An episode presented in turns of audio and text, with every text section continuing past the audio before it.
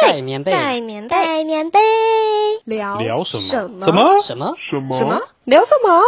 聊聊电影啊！耶！这应该会是我 podcast 的这个频道的第一集。那这一个频道就是主要也是要聊电影，那会跟我 IG 的频道不太一样。IG 主要是以嗯插图和文字为主，那这个当然是以声音为主。那聊的方向也不太一样。嗯，podcast 我会希望比较是以电影本身以及算是一个推荐电影的方式去介绍，然后会聊它可能幕前幕后，然后还有周边的一些电影，包括像导演之前导过的，或是演员之前演过的一些也是相关的电影去推荐。今天要聊的第一部电影就是《猩红山庄》，是二零一五年 Guillermo del Toro 的作品。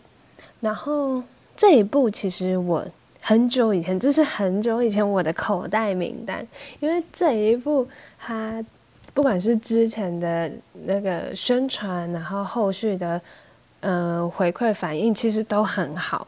然后我一直都很想看，但是它不管在片名还是广告，真的都超像鬼片的，所以我就是一直把它收在口袋而已，我不敢尝试。对。那今天会主要分分为，当然会提到一些电影的内容，然后还有以 Guillermo del Toro 的一些惯用手法去分析，会以这两大部分做今天的节目内容。然后就先说一下《猩红山庄》这部电影是在说什么。它其实主要聚焦在三个角色上，女主角是 Edith。然后男主角是 Thomas，然后呃男主角有一个姐姐是 Lucio，那 Thomas 和 Lucio 其实是一对乱伦的姐弟。那这个乱伦是某部分原因是因为他的家庭其实没有那么幸福，他的父亲是有暴力倾向的。我觉得是有间接关系到他们其实很小的年纪是需要互相扶持的。那这样的。状况下也产生这样的爱意，那这对姐弟呢？他们就是为了钱，为了呃，对，就是为了钱。Thomas 就是为了钱结婚，然后就是把对方杀了。其实他的故事原型就是蓝胡子啊，大家如果有看过童话故事的话，Edith 她是女主角，那她其实呃，她对于 Thomas 是一见钟情的，然后所以她就嫁给了很盲目的就嫁给了 Thomas，然后就跟着他一起来到了猩红山庄。那我会以这三个角色去做他们对爱情的分析。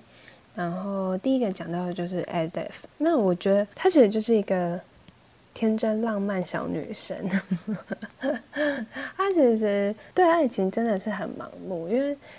嗯，我刚刚有提到，她其实对 Thomas 是算是一见钟情，然后所以她没有太去真的了解 Thomas，然后没有做身家调查，然后就很就是一厢情，也没有到一厢情愿。Thomas 在这里是真的爱 Edith，但因为有姐姐 Lucio，总的来说，其实他是受伤的，在这段感情里。他，呃，包括是身体的伤，包括后续就是 Lucio 对他下毒啦，等等的。然后他心底当然是也有受伤，包括对于 Thomas 的怀疑。他在这一部片其实来到新红山庄，他过得没有很好，他就觉得嗯是有问题的，但他也没办法说出个。什么样的质疑？对，他就一直带着这样的神秘的，对于这个山庄，对于这对姐弟是抱有迟疑的。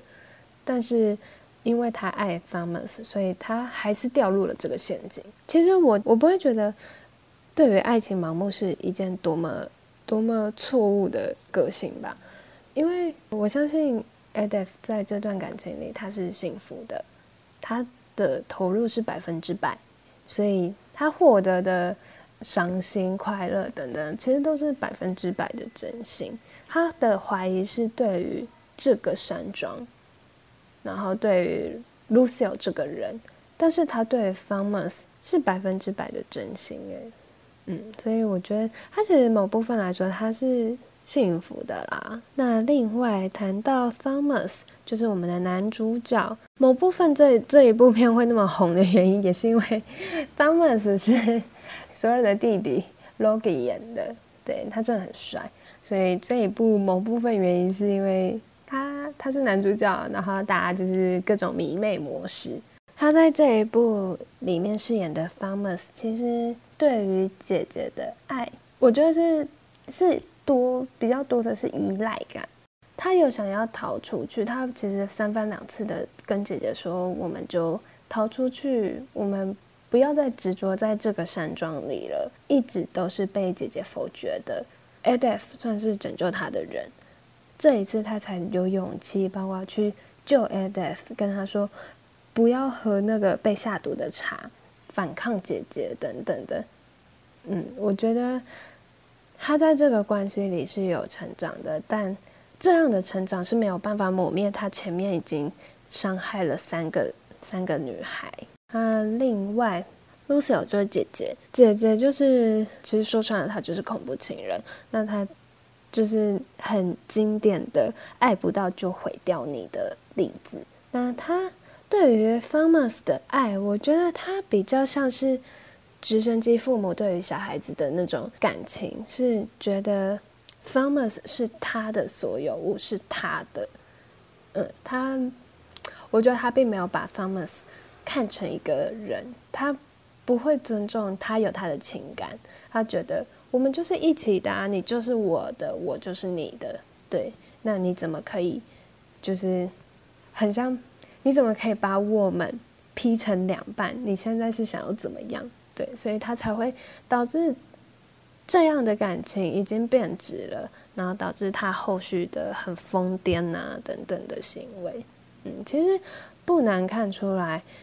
呃，某部分来说还是安全感的问题，因为他们姐弟俩就是在一个不是那么健全的家庭下成长的，后续导致的嗯疯癫行为其实是有一个脉络可以追寻的，嗯，但我觉得这也不是姐姐 Lucio 伤害 Farmers、伤害 Edith 以及伤害前面三个女孩的一个借口。善良是自己选择的，不要怪家家有本难念的经。可以吗，Lucio？再来要来谈的就是这一部的导演 Guillermo del Toro。那他之前很有名的一部电影是《杨楠的迷宫》。那他一向被就是大力推崇的，就是他对于电影的美学风格。嗯，他是一部很会画画的。导演，所以他在拍摄筹备期间，他其实就会把这一部电影所要带出的美学风格，用手绘的方式把它画出来，包括场景然后人物等等的。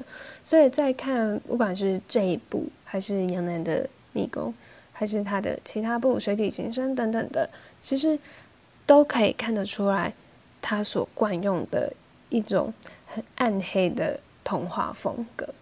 但是又可以很很完美的去扣合他所连接的那个时代感，像杨楠的迷宫和这一部就都有牵涉到童话的部分，但是两个时代就是不一样，所以两个两部片的美学超级不一样的。这一部所用的是比较歌德风的，包括在它的妆法、场景都可以很明显的看得到。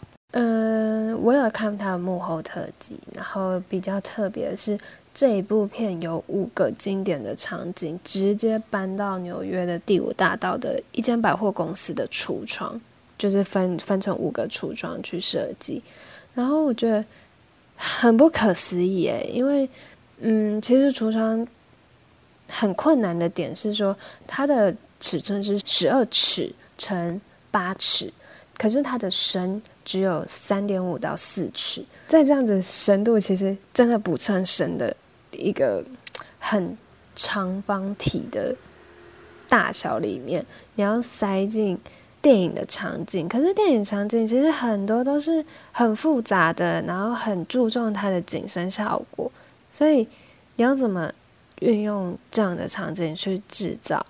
然后他们就是在幕后就有说，其实就是一个你要先拆解，然后再去组装。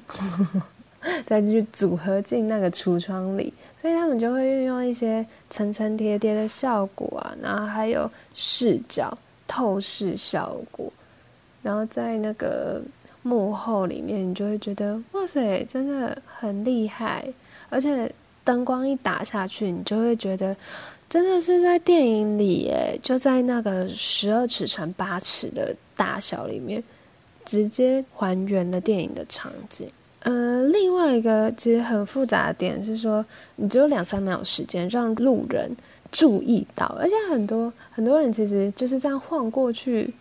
如果你不够特别，别人怎么注意得到呢？别人怎么会想要停留下来去看？对，所以这也是橱窗设计蛮困难的一个点，它的观看者的时间其实是很少的。再来是它对于。